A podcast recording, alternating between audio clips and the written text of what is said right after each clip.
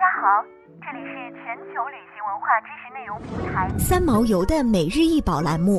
每天学点历史，从此开始。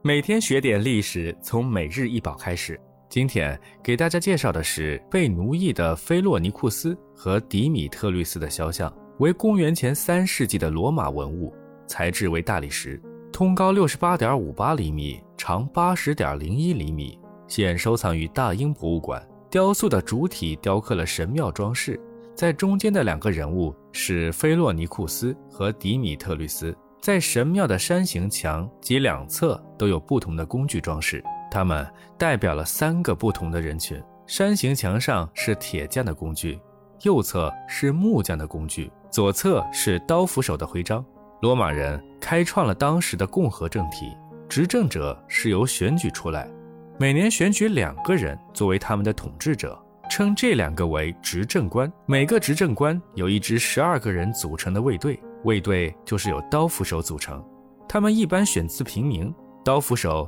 必须是健壮体格的人，能耐体力的工作，以保护他们的主人安全。另外，在当时，执政者还对罗马市民进行了职业分工。像是有铁匠、木匠、陶艺师等，